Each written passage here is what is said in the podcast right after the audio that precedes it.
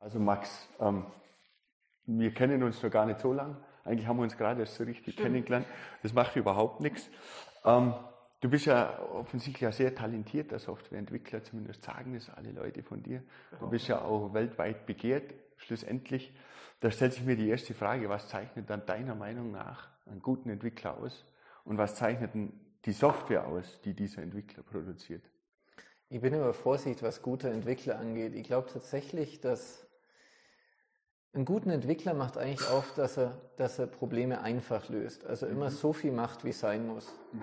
Weil ähm, Entwickler tun gern overengineeren. Also man kennt es ja selber, wir kennen es ja auch. Wenn irgendwas Neues ist, probiert man es gern mal aus. Und wenn mhm. irgendwas ist, denkt man schon, was könnten die nächste Lösung sein? Wie komplex könnte es werden? Was könnte alles mal passieren? Aber vieles, was man sich eigentlich immer ausdenkt, also wenn jetzt ich glaube, es macht auch viel Erfahrung aus, weil du baust dann am Anfang immer was, denkst ja, wow, das sind alles Fälle, die eintreten können, hast dann irgendwie so ein Monster geschaffen, das keiner mehr warten kann und denkst dir immer, hm, was, was treibt einen Entwickler dazu, irgendwelche Fälle zu betrachten, die überhaupt. Naja, du, du entwickelst ja was und denkst dann, mein Gott, das Problem könnte ja auch auftreten. Und was ist, wenn jetzt die Anforderungen reinkommen? Ja, ja. Du, aber vor allem, wenn du jünger bist, also ich weiß nicht, wie es dir gegangen ist, aber mir ging es immer so, das passiert sicher mit der Zeit, vor allem wenn du auch Branchenwissen hast oder auch tatsächlich ja. drin bist, weißt du, keiner will das jemals haben. Es ist halt einfach, das nur in deinem Kopf, wo du dir einen Fall ausmalst und wenn der kommt, kannst du immer nur darauf reagieren. Also es ist ja nicht so, dass du einmal Code schreibst und du darfst ihn nie wieder anfassen. Ja, ich meine, der, der Gedanke ist ja dann immer, dass man irgendwie die Architektur falsch plant hat und deswegen jetzt alles zumindest so vorsieht, dass man alles reinbringen würde. Genau, aber du kannst, du kannst immer nur retten. Also es ist ja, es ist ja immer, natürlich wirst du, also ich glaube, einen Code für die Ewigkeit schreibst du nie. Oder dass du so eine Architektur hast, wo du sagst, die überlebt jetzt die nächsten 30 Jahre. Du musst dich halt nur davon verabschieden, du musst deine Komponenten halt so planen, dass du Einzelteile ersetzen kannst. Dass du sagen kannst, okay, finde ich doof, ein Teil schiebe ich jetzt in was Neues rein, der Rest kann mit dem Neuen kommunizieren, also mhm. einfach modulbasiert auch arbeiten. Mhm. Was heißt modulbasiert? Wie, wie funktionieren deine Schnittstellen? Sind das reine ähm, Software-Schnittstellen, das heißt in der Software ein Interface, zum Beispiel eine klassische, klassische Schnittstelle, oder gehst du da eher den Weg zu eher so ja, Netzwerkkommunikation, andere Kommunikation zwischen den Modulen, dass man es wie ein halt, Microservice kommt halt tatsächlich aufs Problem an. Ja. Microservice ist zum Beispiel ein guter Ansatz, wobei halt auch wieder es gibt den klassischen Ansatz, Microservice, mhm. alles klein und mhm. so weiter. Aber ich bin da auch mehr der Fan vom Pragmatischen, wo ich sage, du musst nicht jeder Theorie bis ins Ende folgen, mhm. sondern so viel, wie es sinnvoll ist und wartbar. Du lernst auch, ich glaube, Software entwickeln ist auch ein Teil, aufs Team einzugehen, als, aus Softwarearchitekten oder was. Du kannst einen super Plan haben, wenn dein Team den nicht umsetzen kann, bringt es dir nichts. Das heißt, du mhm. musst deinen Plan halt auch der aktuellen Situation anpassen. Mhm. Wenn du jetzt sagst, ey, ich liebe Go entwickeln, deine ganzen Entwickler aber Java-Entwickler sind und du sagst, aber wir müssen in einem Monat fertig werden, mhm. ist wahrscheinlich nicht der ideale Plan, jetzt die perfekte, das perfekte System basierend auf Go zu entwickeln, einfach weil du mal Go programmieren willst. Go ist von Google, oder? Ja, genau, mhm. Golang. Mhm. Was hat das für einen Vorteil? Wie kommst du auf Go gerade? Wir setzen tatsächlich Go ein. Was es halt ist, es ist eine sehr einfache Sprache, muss man sagen, zum Lernen. Also, was passiert das? Ist tatsächlich selber, ist basiert auf Go. Mhm, okay. Er hat mittlerweile auch seinen eigenen Compiler, das heißt, okay. Go mhm. wird durch Go mhm. kompiliert. Mhm. Okay. Und es ist, also es passiert schon, es ist so, es ist so, es ist C und C++, wenn du es so nimmst von Ursprüngen her, also wer C mhm. kann, wer Java kann, wer C Sharp kann, hat auch keine Probleme mit Go. Mhm. Es ist sehr vereinfacht, also kennt keine Exceptions oder sowas, sondern halt mit Errors. Und ja, es entsteht zwar teilweise länglicher Code, muss man ehrlich sagen. Also es ist halt, du kannst sehr strukturiert damit arbeiten, musst aber aufpassen, dass du ordentlich arbeitest, weil es nicht mhm. strikt ähm, objektorientiert ist. Mhm. Oder eigentlich, du kannst durch Structs Objekte nachbilden, aber es ist eigentlich ist überhaupt nicht objektorientiert. Im, Doch, es ist schon. Man du kann kannst, arbeiten. Genau, du kannst Structs machen, auf Structs kannst du Methoden machen, es ist schon objektorientiert, aber es ist jetzt nicht so streng wie Java zum Beispiel. Mhm. Also du kannst einfach deine Funktion in eine Datei mhm. schreiben und da ist jetzt deine Funktion. Hat, hat das einen Einfluss auf die Produktivität? Unserer Meinung nach schon, weil es tatsächlich ist, es ist einfach zu erlernen. Das Onboarding neuer Leute fällt okay. tatsächlich einfacher. Mhm. Und du schreibst halt übersichtlicheren Code, wobei es vielleicht eine Lüge ist. Also okay, selbst du kannst ja überall guten und schlechten Code schreiben. Also ich glaube, es hängt nicht von der Programmiersprache ab, ob du mhm. gutes Sach produzierst oder schlechtes. Mhm. Also es ist halt einfach Go-Code ist generell einfach lesbar. Also wie hat mal äh, einer gesagt, mit dem ich gesprochen habe, er sieht so Go praktisch als, als das Python praktisch, das maschinennahe Python an. Mhm, mhm, verstanden. Produktivität nochmal aufgriffen. Was ist ein produktiver Entwickler? Ähm, produziert der viel Code oder produziert er besonders guten Code? Und was heißt dann oder wie erkennt man dann, wenn jemand guten, wenig guten Code produziert hat? Also ich glaube, guten Code erkennst du daran, dass ihn wirklich jeder warten kann. Also guter Code, ich kenne auch Leute, die wirklich echt aus meiner Sicht klasse Programmierer ja. sind, die haben Code, wo ich sage, wow, der ist so einfach, den verstehe ich, habe Angst anzufassen, weil der wird nur komplexer, wenn ich irgendwas da drin mache. Weil der halt einfach, du liest ihn durch und denkst dir, so das war die einfachste Lösung, die ich mir vorstellen konnte, aber ich wäre gar nicht auf diese einfache Lösung kommen. Ist ja super genial, was da jetzt existiert. Aha und ich mach's kaputt, wenn ich es anfasse. Also du kannst halt, jeder kann halt damit arbeiten, wo ich sage, ich kann auch einen Anfänger hinsetzen bei echt guten Leuten, weil die schauen sich das durch und denken sie, also man muss jetzt unterscheiden, ich rede jetzt nicht davon, wir entwickeln jetzt den mega komplexen Algorithmus oder was oder KI-Anwendung, aber einfach, wo ich sage, der Code-Teil ist so verständlich, dass ihn einfach jeder warten kann, weil er durchliest und sagt, mir ist klar, was da passiert. Wunderbar. Und wenn jemand am Tag weiß nicht, 10.000 Zeilen produziert, bedeutet das überhaupt nichts Nö. praktisch. Glaub, also es kommt halt darauf an, natürlich, wenn du jetzt, ja. wenn du halt Getter und Setter brauchst oder was und die nicht Auto generierst, wobei, also ja. Aber selbst wenn du das Auto generierst, hast du halt einfach viel Code, aber ob das jetzt Produktivität ist? Ähm, in dem Punkt finde ich ganz interessant, ähm, wenn, wenn jemand anfängt zu programmieren und versucht alles umzusetzen, das hast du ja vorhin gesagt, und anfängt over zu engineeren, ähm, dann bedeutet das ja auch, hat das einen gewissen Bezug zu seiner Selbsteinschätzung. Wie sieht das aus? Wer produziert den komplizierten, overengineerten Code und wer produziert den sauberen, schlichten Code? Wie schätzen sich die beiden Parteien selber ein? Ich weiß es ganz ehrlich gesagt gar nicht. Ich glaube, es geht mit, ich weiß nicht, ob es dir schon mal gegangen ist, mir ist es so gegangen, wo du einfach denkst, du brauchst das Problem halt so und versuchst es dann. Ich glaube vielleicht auch über, also Aha ich behaupte, je nachdem, in welcher Position bist, du bist. Also jetzt zum Beispiel beim Arbeiten versuche ich möglichst eine einfache Lösung jetzt mal, aber was auch mit der zusammenhängt, die einfache Lösung kostet auch weniger Zeit im ersten Schritt, wo ich sage, okay, wenn was ist, sind da Punkte, wo ich ansetzen könnte, um sie notfalls nur zu komplizieren. Mhm. mhm. Aber grundsätzlich mache ich es einfach, weil ich habe ja noch viel anderes Sachen zu tun. Mhm. mhm. Mhm. Also ich glaube, das ist auch ein Unterschied. Wenn du jetzt nur in dem einen Thema bist und länger einfach Zeit hast, verkünstelst dich. Ich glaube, das hat gar nichts damit zu tun. Ich glaube, Entwickler mögen ja was zu tun, oder zumindest ein Großteil gehen mal davon aus. Und ich glaube, du kannst das schon auch verlieben. Und wenn du halt dann doch die neue tolle Library entdeckst oder das neue, neue tolle System, wo du mal ausprobieren willst. Mhm. Das hat ja dann auch viel mit Emotionen zu tun. Ja, genau. Kann ja. man sich in ein Stück Code verlieben? Oder? Ich glaube schon, ja. ja? Ich glaube, man kann das schon zu Tode optimieren, dass man sagt, oh, das könnte man nur besser machen. Ja, ich jetzt nicht, aber ich glaube, es gibt, ich glaube, es gibt sicher Leute, die sich daran verlieben. Ich glaube besonders auch, maschinennahe Programmierung, da kenne ich auch Leute, die halt einfach so auf die Optimierung von irgendwas aufgelegt sind, wo ich sage, ja, was ist auch einfach genialer? Und der halt dann sagt, vielleicht kann nur mal ein bisschen was rausholen. Und sagst, ja. Kennst du den John Carmack oder Michael Average? Ja. Das sind ja auch solche, solche Frickler, die, die genau, zur ja. Tode optimiert sich ja. haben. Das fand ich auch immer sehr faszinierend. Hat dich das auch fasziniert? Ja, ich fand das, ich fand, ich finde es schon toll, dass Leute sowas können. Wäre jetzt, muss ich ehrlich sagen, nichts für mich, weil irgendwann würde ich da die Geduld ja. verlieren, weil ich sage, das du dieses Buch Gleiche. von Mike Labridge, irgendwie, der, der Black Book of Graphics Programming, irgendwie so dick. Wo er dann auch alles durchmacht. Ja. 30 Seiten Assembler-Code, abgedruckt in schwarz und weiß. Das musste man unbedingt kaufen damals. Ähm, war super interessant, die ersten 300, 400 Seiten lang.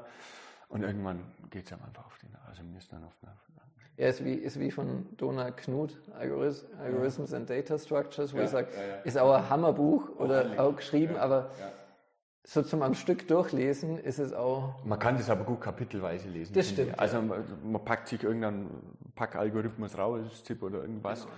und das ist einfach wunderbar aufgearbeitet und dann mhm. auch mit dem Code verknüpft man, man weiß auch ganz genau, warum, warum die Lösung jetzt auch so dasteht, wie sie beschrieben worden ist und warum das schon auf den ersten Blick ziemlich gut und effizient funktionieren muss. Man könnte sich natürlich zu Tode optimieren an ja, Detail, aber die letzten 5% sind es heutzutage, glaube ich, eh nicht mehr wert. Nee. Oder wie siehst du das?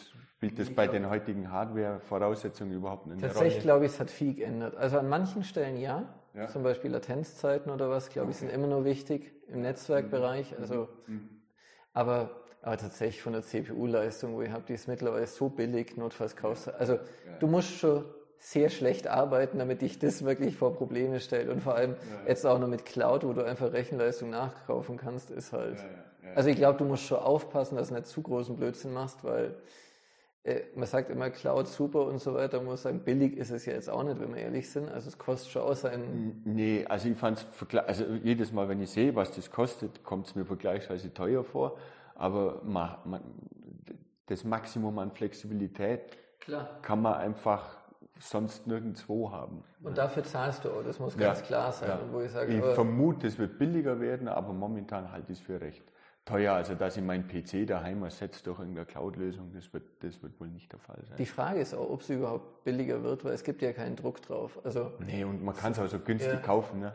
Man, man kauft sich ein Handy und hat eigentlich mehr als genug Rechenleistung. Also, also tatsächlich, also ich glaube nicht, dass Rechenleistung heutzutage nur limitierend ist in vielen. Also wie gesagt, es ist Unterschied. Wenn ich jetzt natürlich ein Airbag auslösen will, ich werde jetzt da nicht dann meine, keine Ahnung, 40 ja. Core CPU drin haben, um zu hoffen, dass meine 40. Batterie jetzt den auch noch betreibt. Aber ich meine, so im Normalfall, wenn du normale Software entwickelst, da ja. ist es, glaube ich, vollkommen egal. Spielt da dieses Mursche-Gesetz überhaupt eine Rolle? Gibt es das deiner Meinung nach noch? Ja, es gibt es sicher. Und ich glaube, es, also wenn du dir jetzt aus Software anschaust, allein die Softwarekomponenten, die es reinholst, wenn du überlegst, es auf alten Rechnern laufen zu lassen, ist ja genau, ja. Nahezu. Also wir hatten jetzt, wir hatten jetzt hier, wir haben kleinere Testserver vor Ort, den Rest ja. betreiben wir auch in der Cloud. Ja. Da haben wir jetzt einen ausgemustert nach zehn Jahren. Wenn du bedenkst, ist einfach nur einen neuen genommen, nicht hochpreisig oder was, einfach normal, wo du jetzt den Geschwindigkeitsunterschied, wo du denkst, oh Gott. Wäre wär unglaublich ja. viel schneller, ja, das kann man vorstellen. Unglaublich. Sau stark. Ähm, als sehr begabter Softwareentwickler hast du auch ein Unternehmen mitgegründet, nämlich Plenigo. Da sitzen wir ja auch gerade. Ähm, was macht sie überhaupt? Ich weiß, dass es um Abo-Verwaltung geht. Ich weiß, dass viele wahrscheinlich direkt äh, Teile von eurer Software nutzen oder indirekt genutzt haben, die irgendeine Zeitschrift lesen. Ähm, aber was ist da euer Teil davon? Wo treten also, Wir machen tatsächlich, wir, also Plenigo sagt äh, Subscription Management Software aber ist ein bisschen mehr. Das heißt, wir bieten einfach Verlagen die Möglichkeit an, dass wir sagen, okay, in was ihr echt gut seid, ist Content produzieren, weil das ist die mhm. Aufgabe eines ja, Verlags. Ja. Und wir nehmen euch praktisch diese ganzen Hürden im Umfeld ab. Wir haben zuerst angefangen, nur das Digitale zu machen. Ja.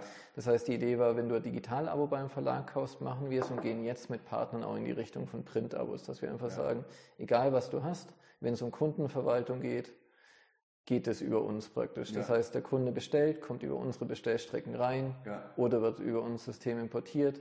Wir buchen regelmäßig ab. Wir bestimmen, wo die Lieferungen hingehen. Ja. All das. Und das wickelt sie alles ab quasi als, äh, ich habe hier Content, will verkaufen. Genau, also mal, wir haben schon natürlich, du brauchst irgendjemand, der es einbindet, dann ein bisschen bei dir die Software, mhm. aber den Rest, praktisch die ganze Komplexität nehmen wir raus und handeln es bei uns. Und hostet die Server selber und alles, was dazu notwendig genau, ist. Genau, ja. Wobei wir auch in der Cloud natürlich sind, also unsere Server stehen nicht irgendwo, aber wir bieten auch noch SSO-Lösungen an, wenn du es mhm. willst, und das ist halt alles White Label. Was sind da die größten Hürden bei der Entwicklung von so einer Software? Also tatsächlich ist es halt die Verfügbarkeit und auch die Antwortzeiten, auf die wir halt großen Wert. Also wir optimieren halt bei uns immer stark. Wir schauen, was braucht besonders schnelle Antwortzeiten, um das nochmal irgendwie effizienter zu cachen oder die Abfragen mhm. schneller zu machen. Was kann halt drauf sein, wir können halt nicht, wir wissen halt nicht, wie viele Leute kommen. Also wir wollen natürlich keinen ja. Verlag, wenn, der jetzt, wenn die jetzt sagen, jetzt passiert gerade irgendwas Extremes, irgendwas auf der Welt, meistens sind es ja irgendwelche Katastrophen, mhm. leider, aber ist mhm. halt so darf natürlich kein Kunde daran scheitern, dass die Software sagt, momentan sind keine Einkäufe möglich, Sie müssen kurz warten. Und wer wartet das dann, wenn sowas passiert? Da, wir haben auch 24-7-Betrieb, das heißt von uns, wir sind dann immer besetzt und schauen, wenn was passiert. Aber zum Glück hatten wir sowas tatsächlich eigentlich noch nie. Perfekt. Wir hatten, wir hatten, wir hatten, also wir haben jetzt auch schon ganz lange keine Ausfälle mehr. Wir hatten eine, den einzig wirklich größeres Problem, wo wir hatten vor ein paar Jahren, war, weil Fehler in mehreren Rechenzentren auftreten sind. Mhm. Und damit haben wir einfach nicht gerechnet, muss man ehrlich sagen. Das war wir so nicht gewohnt. Mhm. Dann haben wir das, also war ein Hardware-Fehler, der sie praktisch, mhm. oder beziehungsweise eigentlich so Hardware-Software-Fehler, aber tatsächlich unter uns vom Cloud-Provider. Mhm. Damit haben wir nicht gerechnet. Mhm. Mittlerweile haben wir uns darauf eingestellt, dass sowas passieren kann. Ja, was ist die Lösung gewesen? Nochmal ein Backup. Ja, tatsächlich. Wir, wir mussten früher, wir haben, was wir nicht gerechnet haben als Problem damals war, dass auf einmal Festplatten alle in Read-Only-Modus geschalten wurden. Aha. Was ein bisschen ungünstig war, weil die ja Recovery gefahren haben wo und ja. dann wurden Festplatten, mit denen wir nicht gerechnet haben, in Read-Only geschalten. Und das, also schlicht und einfach, wir haben zu lange gebraucht, um auf das Aufmerksamkeit zu werden. Wir haben mit alles, wir haben mit alles gerechnet, außer mit dem. Das heißt, die Lösung ist jetzt zu wissen, dass man genau, an der Stelle kurz also, mal. Wir haben jetzt auch, nee, wir haben jetzt einfach auch, es klingt ganz primitiv, aber wir prüfen jetzt einfach, ob es überhaupt schreibbar ist, weil wir hatten ständig Failovers. Die Failovers ja, haben aber ja, nichts gebracht, weil wir immer wieder auf Read-Only-File-Systemen ankommen sind, wo es äh, schade. Und die Lösung war dann einfach, wir sind dann einfach komplett in wieder andere Rechenzentren gesprungen, aber ja. musst halt auch erstmal dann draufkommen, bis es soweit ist. Vor allem in der Situation suchst halt dann auch erstmal, weil damit rechnest halt nicht. Wo kommt der Name Plenigo her eigentlich? Tatsächlich ist es, wir haben uns sehr viel Gedanken gemacht. Also ja. wir sind zu zweit vor dem Computer gesessen, haben googelt, welche Domain frei ist. Und Plenigo ist auf Esperanto Vertragsabschluss und die Domain war einfach frei. ja. Ja, ja. Das hat also keine. Nee, wir, wir haben ja ursprünglich kein Akronym aus Nee, überhaupt nicht. Wir haben, wir haben ursprünglich haben wir eNanoPay geheißen, weil wir. E genau, wir haben ursprünglich. Äh, also die ursprüngliche Idee von uns war, Konkurrenz zu PayPal zu entwickeln für Micropayments. Da gab es auch in, es gab damals nicht viele, es gab in der Schweiz Micropay. Mhm, ich glaube, wir haben die geheißen. Ja, aber PayPal hat so hohe Gebühren gehabt. Wir sind ja, wir sind ja von der Theorie ausgegangen, dass wir sagen, du wirst im Internet Artikel für Kleinstbeträge kaufen. Also dass du zum Beispiel sagst, ich will einen Artikel für 5 Cent lesen. Mhm. Problem ist, was wir nicht gerechnet haben zu der Zeit damals, ist Springer mit der Paywall live gegangen. Und, und die haben sehr große Marktforschung betrieben, also und viele Leute interviewt. Und die Unternehmen haben eben festgestellt, dass Nutzer haben einen gewissen Kauf, praktisch Kaufschwellen. Der liegt bei irgendwas 4,99, 9,99, 19,99. Ja. Das heißt, wenn du ihn erstmal dazu gebracht hast, was abzuschließen, ist es egal, ob er ob es jetzt 5 Cent kauft oder 4,99. Der Großteil der Nutzergruppe schließt auch für 4,99 ab. Jetzt sagt natürlich jeder von den logischerweise von den Kunden, warum sollte ich mich bemühen, mit viel Mühe 4 Cent verdienen, wenn ich ein Abo für 4,99 genauso gut praktisch einen Nutzer kriege. Genau, ja. Wo er sagt, so, tickst, so tickt man ja auch echt. Das heißt, das Problem, um es in meinen eigenen Worten zu sagen, ist, dass die, wenn ich was für 10 Cent äh, kaufen könnte, ich genauso gut für 99 Cent kaufen genau, würde. Ne? Genau, und das ist halt das Problem. Und da gibt es tatsächlich und, und mir war es mir war's auch nie so bewusst. Ich habe dann angefangen, wo wir halt diese Untersuchung dann gelesen haben, auch die Veröffentlichung, haben halt nachgeschaut und gesagt, stimmt tatsächlich. Also du merkst selber, du hast so Hürden, über die du steigst, aber dann an einer gewissen Hürde denkst du dir, ja, jetzt ist es auch schon egal, ob es jetzt nur einen Euro mehr kostet ja, oder aber was. bei diesen kleinen Beträgen, da hat ja jeder sofort einen Bezug, ob es jetzt 5 oder 15 Cent kostet. Genau, und dann, und eben auch, und tatsächlich, wenn du erstmal 10 Cent bist, ob es 4,99 kostet, ist tatsächlich so, bis dahin ist so für dich so, ja, man kann es nur ausgeben. Also es mhm. tut jetzt, natürlich ist jetzt, kommt auf 499 ist so eine Schwelle, so eine Ja, genau. Und es kommt halt auf die Lebensumstände natürlich drauf an, wo ja, ich sage, im Normalfall. 5 Euro kosten zwei Bier oder. Ja, genau. Also ja. damals, heute vielleicht nur ein. Ja, das stimmt, heute vielleicht ein Teil. Aber, aber 4,99, 9,99, es gibt halt immer so praktisch Schwellen, an die der Nutzer hinkommt. Und das haben wir halt erfahren und damit war irgendwie unsere Software obsolet. Und dann waren wir bei einem Kunden und der hat gesagt, ja, so dieses ganze Payment, kann man das also nur die, wir haben so eine Produkt- und Abo-Verwaltung dahinter, kann man die auch ohne das Payment kaufen mit echten Payment-Providern wie zum Beispiel PayPal und Kreditkarte. Da haben wir gesagt, ja doch, wird auch möglich sein. Und so sind wir dann praktisch gewechselt. Und dann haben wir eben einen Namen braucht. Aha, und dann gab es Plenico. Wie lange gibt es Plenico schon? Äh, eNanoPay haben wir 2013 gegründet. 2013. Anfang also 2014 sind wir zu Plenigo geworden. Ja. Quasi fast ein Jubiläum. Wahnsinn. Ja. Ich habe ein Interview ähm, mit dir gelesen, ähm, da hast du geschrieben oder gesagt, dass du über Spielen zur Software kommen bist. Ich bin ja selber ein Zocker gewesen. Ja. Und tatsächlich hat mir das auch zum Programmieren gebracht. Da bin ich ganz ehrlich. Ich wollte immer das nachprogrammieren und selber Spiele programmieren. Nee, bei mir war es eben, weil ich einfach zu schlecht im Spiel war. Ich habe wirklich gesucht, wie ja. man halt Spiel manipulieren kann, damit ja. ich mir einen Vorteil verschaffe. Ja, weil ich war da sehr ungeduldig und ich habe mir gedacht, verdammt, alle sind besser. Und damals muss ich auch sagen, war das Internet jetzt Internetspielen noch nicht so verbreitet. Das heißt, du hast vor allem für dich gespielt. Das heißt, Cheaten oder was war ja egal, weil du hast ja, ja auf deinen lokalen PC gecheatet. Ja. Und da war halt einfach die Intention, ich will jetzt da durchkommen irgendwie. Kann das schaffen. Ja, genau. Ist ja unglaublich. Und was hat die daran dann fasziniert am, am Cheats schreiben oder wie hat man das? Weiß nicht, einfach so, mir hat es halt gefallen, dass es logisch ist, relativ vorhersehbar. Damals war es ja nicht so mit irgendwie Daten liegen willkürlich im Speicher, sondern damals war es ja echt nur einfach. Also du hast ja Dinge im Speicher noch gefunden, ja. war ja alles vorhersehbar. Also es war halt, es war halt schön logisch aufgebaut und einfach irgendwie und es hat halt Spaß gemacht. Vor allem du hast halt schnell einen Erfolg gesehen.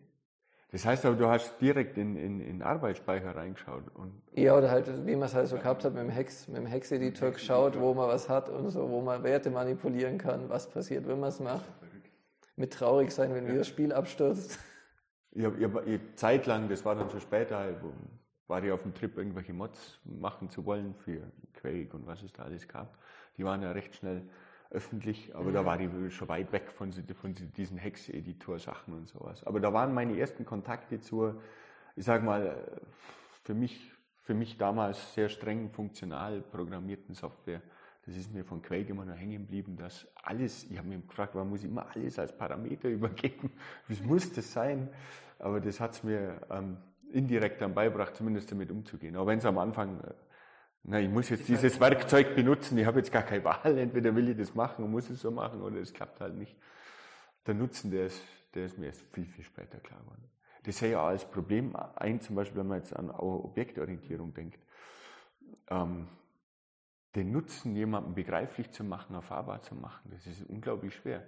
Sobald man das Konzept jemandem beibringt und dann hinschreibt, so, jetzt machen wir hier ein Haus oder irgendein auch nicht abstraktes Beispiel wählt, fragt sich jeder, warum machen, betreiben diesen ganzen Overhead? Wieso brauche ich jetzt hier eine Schnittstelle? Wieso brauche ich hier jetzt lauter Eigenschaften für die Zugriffe?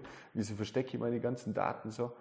Aber an der Stelle etabliert sich der Nutzen ja überhaupt nicht. Wie ist denn das mit Objektorientierung bei so Webentwicklungen eigentlich? Ja, also wir arbeiten großteils objektorientiert ja. natürlich. Bei Go ist halt ein Mischmasch, muss man ehrlich sagen, Aha. halt. Aha. Ändert, ändert sich das Paradigma da ein bisschen?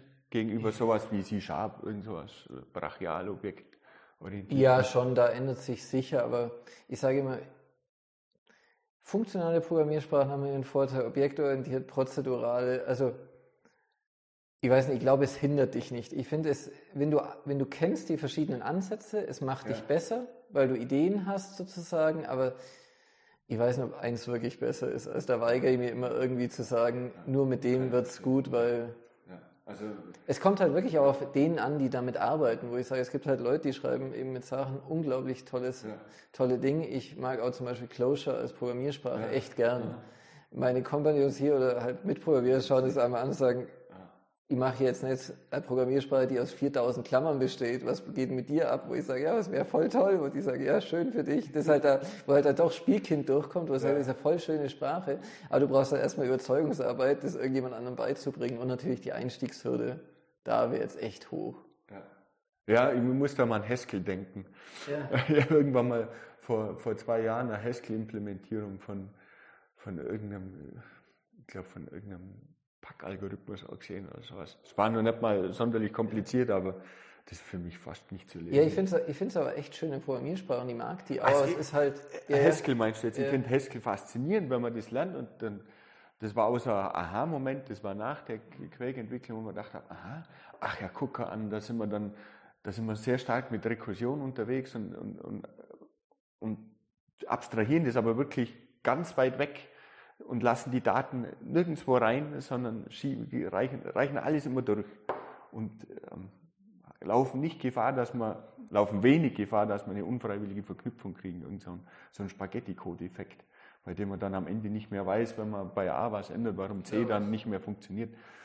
Ähm, aber ineffizient war es trotzdem unglaublich. Also faszinierend, aber ineffizient. Aber ja, vielleicht habe ich es zu wenig geübt. Ja, ich glaube, es ist wirklich nur Übungsproblem und wer es will, aber ich glaube, ist halt auch Paradigma, als jetzt einfach nur fun funktional programmieren zu zwingen, weil es gerade hip ist, weiß ich jetzt auch nicht. Ja, das so, fühlt so, sich, so fühlt sich aber Ja, genau, ja, genau, dass jeder gerade sagt, du bist, also, wobei auch immer sagt, von Trends her ist, ja, es gibt, also, es entwickelt sich ja weiter, aber wo ich sage, es ist jetzt bis jetzt so dieser Trend, wo ich sage, wow, hat alles umgeworfen, ist so, es wiederholen sie irgendwie die Trends. Was, was wäre so ein, neuer, so ein neues Trendparadigma? Gibt es irgendwas nach der Objektorientierung oder komponentenbasierte Microservices oder keine, keine, Ahnung? Ich weiß nicht, momentan sind jetzt gerade wieder, wenn du im Internet liest, die Artikel hin, dass sagen, ja, Microservice overengineeren und so weiter. Wenn man erstmal startet, soll man erstmal Monolithen bauen und so weiter. Jetzt will man wieder Monolithen ja, bauen. Ja, wieder, wieder Monolithen bauen. Wo ich dann gesagt, ja, ist halt relativ. Schau dir halt den Anwendungszweck an, für was du es brauchst. Also wir,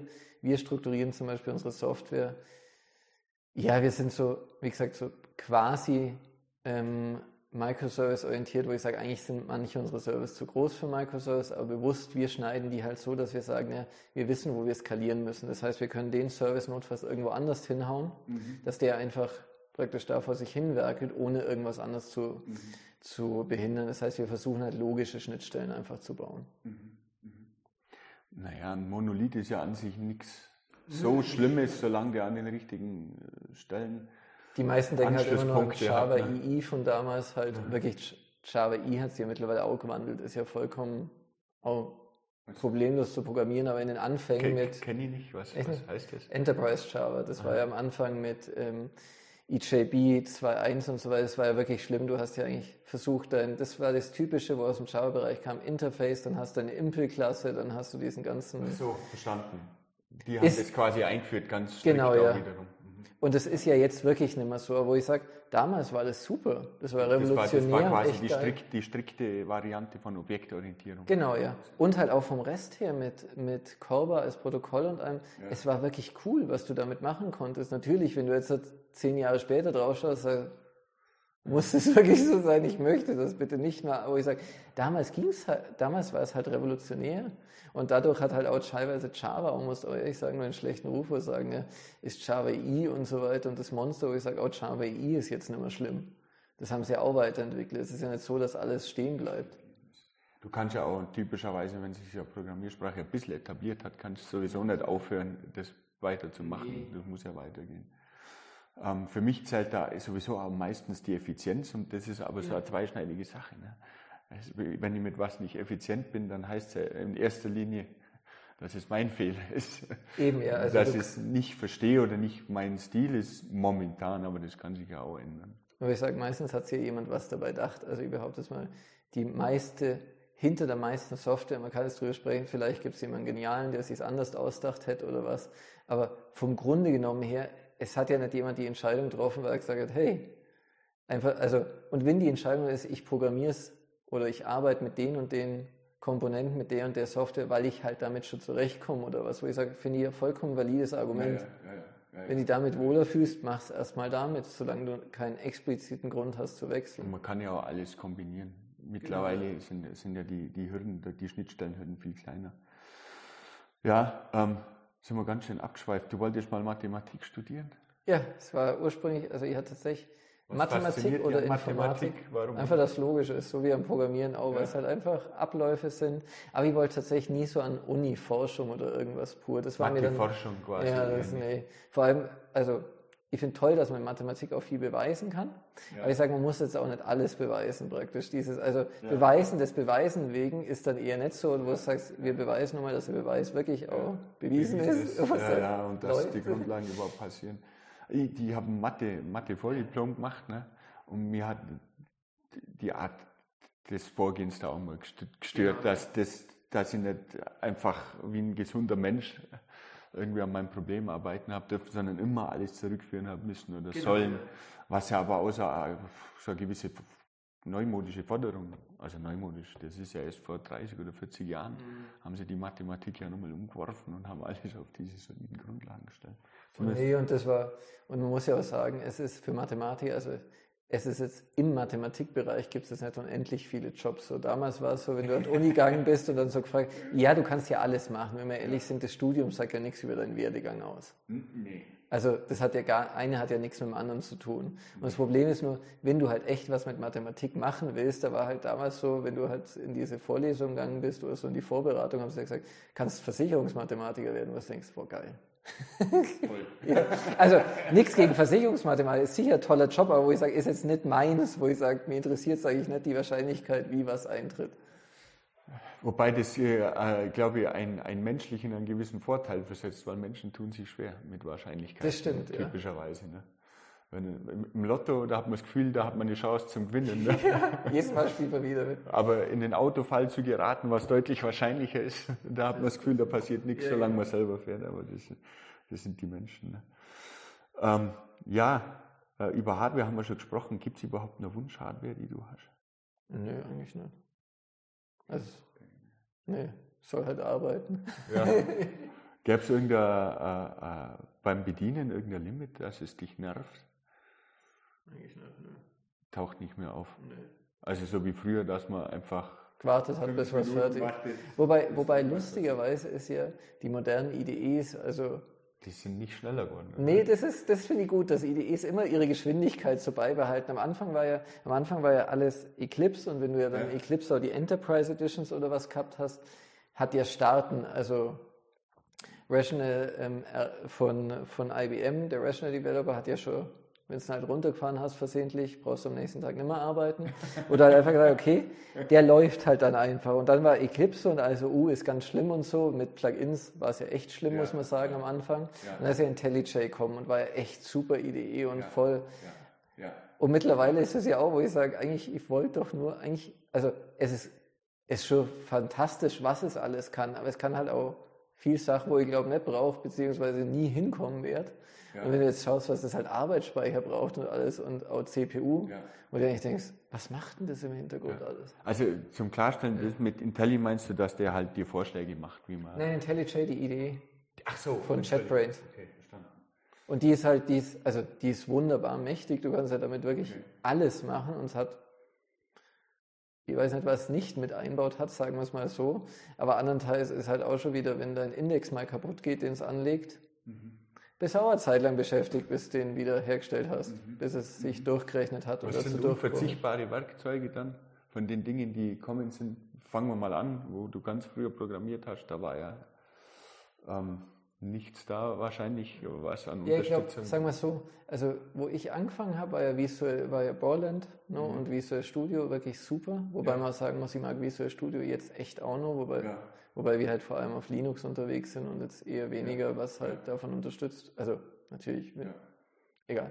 Ähm, aber Wobei dieses Visual, Visual, Studio Code, das ist ja auch sehr beliebt. Ja, das, schon, das, das ist ja, das, das setzen wir auch ein. Ich glaube, das setzt ja jeder Entwickler mittlerweile ein. Ja, ausgefüllt. Immer ja, wenn man genau. mit jemandem spricht, ja, ja. VS Code und die Antwort von den einen ist immer, da habe ich eine Konsole und die Antwort von den anderen, da habe ich ein bisschen Windows. Ja, genau. Ja, aber, ja, aber ist halt auch, wenn du denkst, wenn du große Datei öffnen willst, wenn du die jetzt öffnest, zum Beispiel normalerweise hast du immer mit, unter Linux mit VI geöffnet, weil du halt weißt, VI kann unendlich groß öffnen und wie Visual Studio Code das hinkriegt, die Dateien so zu öffnen, also der stirbt ja echt bei, erst bei einer enormen Größe, wo ich mir immer wieder denke, ist schon auch Respekt, dass sie das so das, flüssig hinkriegen. Das, das Limit habe ich noch nie in Erfahrung gebracht.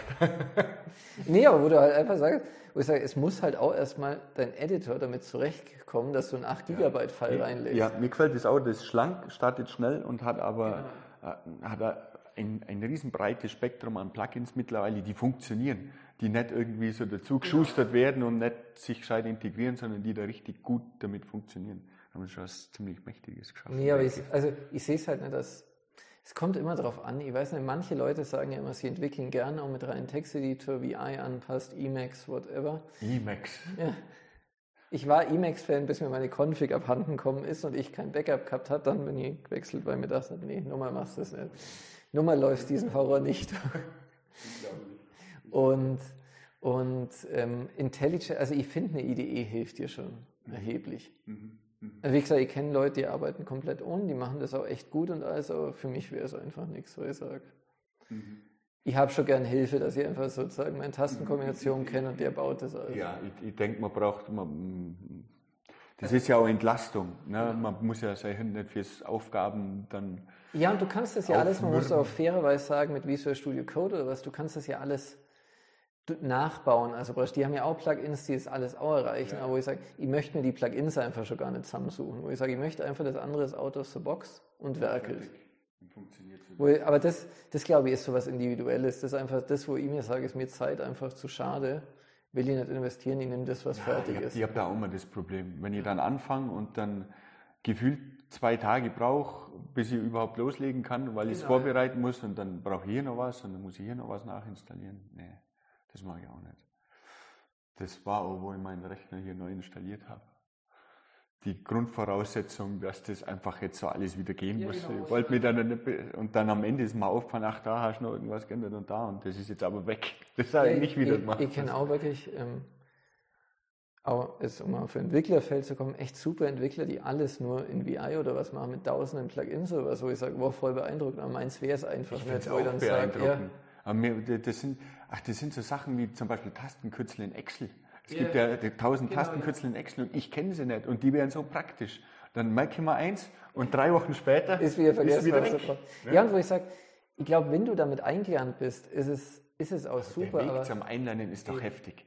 Also ich, ich, ich kannte mal einen an der Universität, der hat ah, das ganze Lehrstuhlnetzwerk mit so einem Commodore 64 so einem kleinen Bildschirm verwaltet und das, das war nicht nachvollziehbar für mich. Ne? Der hat da seine Tastenkombinationen gekannt, hat das alles im Griff gehabt, hat Molekulardynamik-Simulationen verteilt über die Rechnernetze da. War absolut faszinierend. Ne? Frage nun, wie schaust du jetzt da ein Video an? Tippt da was ein, startet einen Rechner und der Video läuft da irgendwo los. Na, das ein Zeug. Das war echt faszinierend. Aber ähm, schon allein der Versuch, sich da ernsthaft damit auseinanderzusetzen und dann einen Tag, so ein, wenn ich vielleicht mal einen halben Tag mit so grober, groben Sachen wie VI oder so rumexperimentiert. Dann habe ich am Ende aber Produktivität, wo nur so weit weg ist von dem. Also tatsächlich, ich komme mit VI gut zur Imago, die Tastenkürzel und alles ja. super. Aber ich sage einfach, als IDE, ja, aber einfach als IDE wäre es mir einfach, da kann einfach IntelliJ out of the box mehr. Und wo ich sage, früher muss ich ganz ehrlich sagen, vielleicht auch noch vor 20 Jahren hätte ich es mir selber zusammengebaut, einfach ja. weil es Spaß macht, oder ich habe es mir damals ja auch selber zusammengebaut. Ja. Vielleicht ist es auch Teil vom Alter und der Bequemlichkeit, wo ich sage, wenn es es schon fertig gibt, vielleicht muss ich es jetzt nicht neu erfinden. Willst du sowas einsetzen wie CodePilot von GitHub? Ah, ich finde es ich find's interessant für Anregungen, muss ich sagen. Wir, ja, wir testen, haben wir schon damit ja. Teste und so weiter. Also nicht hier in der Firma, sondern halt so ja. privat, spielst halt damit. Ich finde es echt interessant. Allerdings ist halt, du musst halt aufpassen, weil er nimmt halt echt Code irgendwo raus. Ja, ja. Und es kann halt auch Fehler drin sein, muss man ganz ehrlich sagen. Er weiß nicht, ob der fehlerfrei ist. Du, ich finde es ja, voll faszinierend, wie gut er an deine Lösung hinkommt. Aber erstmal ist er, kann es sein, dass dir Fehler damit einkaufst, mit denen du gar nicht rechnest oder wo du halt auch mhm. nicht gemacht hast. Das heißt, eigentlich musst du wieder gute Tests schreiben, um dir sicher zu sein, dass das, was reingeholt hast, auch wirklich das macht, was du willst. Bei einfachen Sachen ist es wahrscheinlich nicht so das Problem. Und zweitens ist halt auch, wie ist da die Eingewöhnungsphase? Ist das so ein Tool, wo auf den, auf den Schnips richtig viel bringt? Oder ja, glaub, muss man musst, auch wieder damit umgehen? Nee, du musst halt nur am Anfang lernen, dass du deine, deine Begriffe praktisch richtig formulierst, deine Fragen, genau, oder halt deine Kommentare entsprechend mhm. schreibst. Also ich finde, die Eingewöhnungsphase ist sehr schnell. Mhm. Problem ist halt wieder, wie bei allem in der Software, ich, ich behaupte nicht, die Software ist das Problem, die, also das Software-Schreiben ist, glaube ich, stellt die wenigsten Leute vor das Problem. Die größte ja. Problem ist erstmal das Problem zu verstehen, das du hast. Ja, und meistens ist dann der Codeschnipsel, den du hast, löst wieder nicht genau das Problem, wo du jetzt in dem Moment hast. Das ist ja auch so ein, typische, so ein typisches Ingenieursargument in Anführungszeichen. Sobald man die Frage stellen kann und das Problem hat, dann dann kann man die Uhr quasi aufziehen und einen Timer stellen. Ja, aber bis das Problem gefunden ist, hat man keine Ahnung. Aber es stimmt ja echt, für die meisten einfachen Lösungen habe ich mittlerweile Libraries. Also sowas ja. wie, ich möchte Leerzeiten vom String entfernen, ja. vorne, hinten, wo ich sage, darüber glaube ich, also wer nicht extrem masochistisch veranlagt ist, denkt darüber nicht mehr nach. Nee, so aber halt das, das, das, ist ja aus dem Punkt, wenn mir das der Code-Pilot liefert, das ist nett, aber das spart genau, ja. gar nichts. Also, wo ich sage, es ist. Vor allem sind es ja auch nicht deine individuellen Helfer dann, also Helferklassen genau. womöglich, sondern irgendwelche anderen und dann hast du Ich glaube aber tatsächlich, dass du als Anfänger damit schon auch was lernen kannst, wenn du es dir mhm. frei formulierst, dass du Anregungen kriegst. Ja. Ich glaube, dafür ist sicher gut. Mhm. Bei, bei Software, besonders wenn es jetzt, nehmen wir wenn es echt im kritischen Bereich ist, Medizintechnik oder was, wo ich sage, ja. pff, weiß nicht, da hätte ich doch lieber gern einen, der es, also, ja. oder zumindest, wenn man sich reinholt, muss halt danach geprüft ja. werden. Also wirklich gut getestet. Es gibt ja auch so Ansätze wie, wie, wie Alpha Code, ich weiß nicht, ob ihr das was sagt, die produzieren quasi den, das komplette Programm aus einer Aufgabenbeschreibung okay. im Endeffekt. Aber da haben wir, sind wir wieder genau an dem Punkt, was du gesagt hast, sobald ich die Aufgabe beschreiben kann, ist die Lösung nicht mehr so weit weg. Da kann man nämlich Ja, aber es ist ja, ist ja tatsächlich Problem. Du tust aber, dir schwer, Probleme zu formulieren. Das, das tatsächlich. Und wenn es dann da steht, dann kann man Punkt für Punkt, dann gibt es ja sogar Methodiken, die einem da helfen, genau. wie man damit umgeht.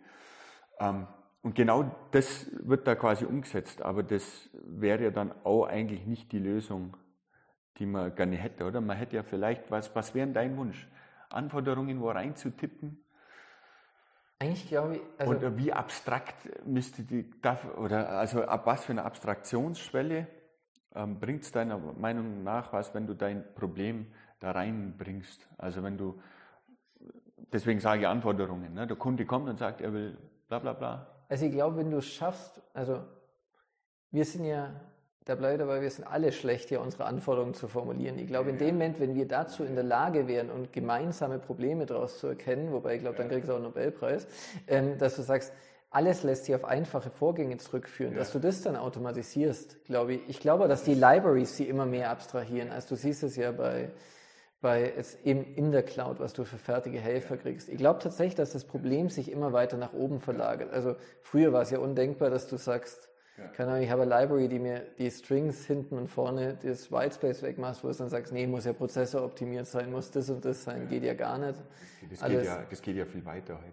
Genau, und das ist halt, und die Abstraktion, also was du fertig kriegst, geht jetzt immer mehr, was auch Programmiersprachen und so schon in Standard-Libraries und so haben. Also ich glaube, das geht auch immer weiter auf. Das eigentliche Problem löst halt immer nur keiner, dass du oft Dinge baust, die halt keiner will. Oder der andere hat sich was anderes vorgestellt. Ja, das heißt, der zukünftige Informatiker lernt Anforderungen zu verstehen und zu formulieren. Ja, ich glaube, anders geht es ja nicht. Also das ganze agile Entwicklung setzt ja darauf an. Richtig.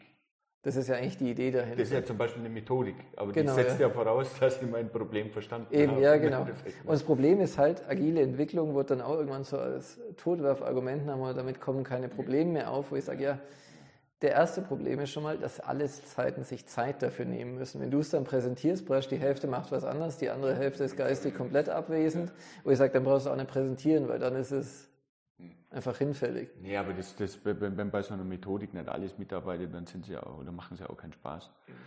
Was ist denn für dich dieser Begriff DevOps dann als Erweiterung da dazu, wenn du von agiler Entwicklung sprichst? Das ist ja auch so weit, jetzt, jetzt hat man ja so einen Begriff ML-Ops, wie Machine Learning Ops eingeführt und keine ja, Ahnung. Ich, ich, kann, ich tue mir da immer schwer. Es ist halt, ist halt tatsächlich was DevOps, wo ich sage, ja, natürlich ist toll, wenn Sie deine Entwickler um die Infrastruktur kümmern, aber ich sage, ich, also zum Beispiel, wenn ihr Datenbank habt, ich finde es schon toll, einen spezialisierten Datenbank-Admin zu haben, weil die ist selber so komplex genug, ja, wo ich sage, ja. ich will nicht, dass es jemand zufällig nebenbei macht, der es mal gehört hat, mhm. sondern ich will jemand, der es kann, außer natürlich, du kaufst die Leistung wieder zu, wo ich sage, es gibt hier jetzt, ich glaube, DevOps ist deshalb entstanden, wenn du dir alles zukaufst, ist es super, weil ich sage, in dem Moment, wo du irgendwo ein spezifisches Fachwissen brauchst, klappt es nicht mehr. Also wenn du die Datenbank fertig von, keine Ahnung, aus, aus der Cloud irgendwo mhm. zukaufst oder was auch immer du einsetzt, dein NoSQL-Store, ist ja egal, den managen musst du ja darauf hoffen, dass die den gut genug für dich managen oder das ist ihr Job, dafür zahlst du. Mhm. Dagegen in dem Moment, wo du es selber betreibst, wo ich sage, erwarte jetzt nicht, dass jeder Entwickler die genaue weiß, ups, das könnte Probleme machen, weil wir die Konfiguration gewählt haben und so weiter. Gib mal eine Definition von DevOps aus, deiner, aus deinem Standpunkt. Das ist tatsächlich schwer. Also ich glaube tatsächlich, ein Entwickler, der in der Lage ist, praktisch mit den Tools, die er benutzt, auch die zu verwenden. Das heißt, er weiß, wie ich deploye, er weiß, wenn Probleme auftreten, wie er damit umgeht. Was heißt, welche Tools wären das dann?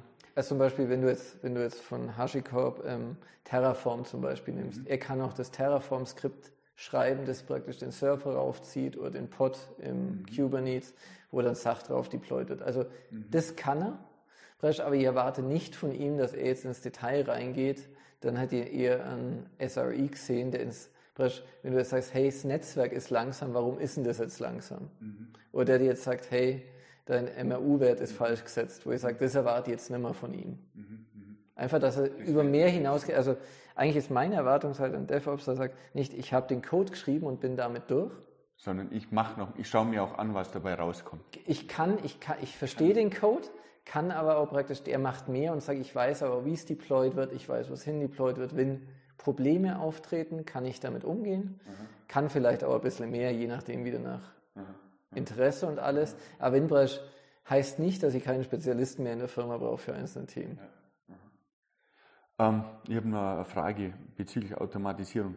Ähm, und zwar ist es da so, wenn so ein Automatisierungsprogramm läuft, so eine, für eine Maschine geschrieben, meistens ist es total altbackener Code, da haben wir vorhin schon drüber gesprochen und das ist auch nicht schön und das sind komische Programmiersprachen, manchmal vielleicht sogar bloß irgendwelche grafischen Klötzchen, die zusammengestellt werden. Warum auch immer, es ist historisch so entstanden. Ähm, die Anforderungen ähm, sind jetzt, haben sich jetzt aber geändert. Ne? Von außen sind Sachen wie das Handy kommen und andere Dinge, mit denen jeder was zu tun hat und die passen überhaupt nicht mehr an diese Softwarekonzepte ran so richtig. Ähm, weil eine Maschine 20 Jahre läuft eben. Mhm. Das will ja auch keiner an, angreifen. Wie, wie, kriegt man denn so einen Übergang hin?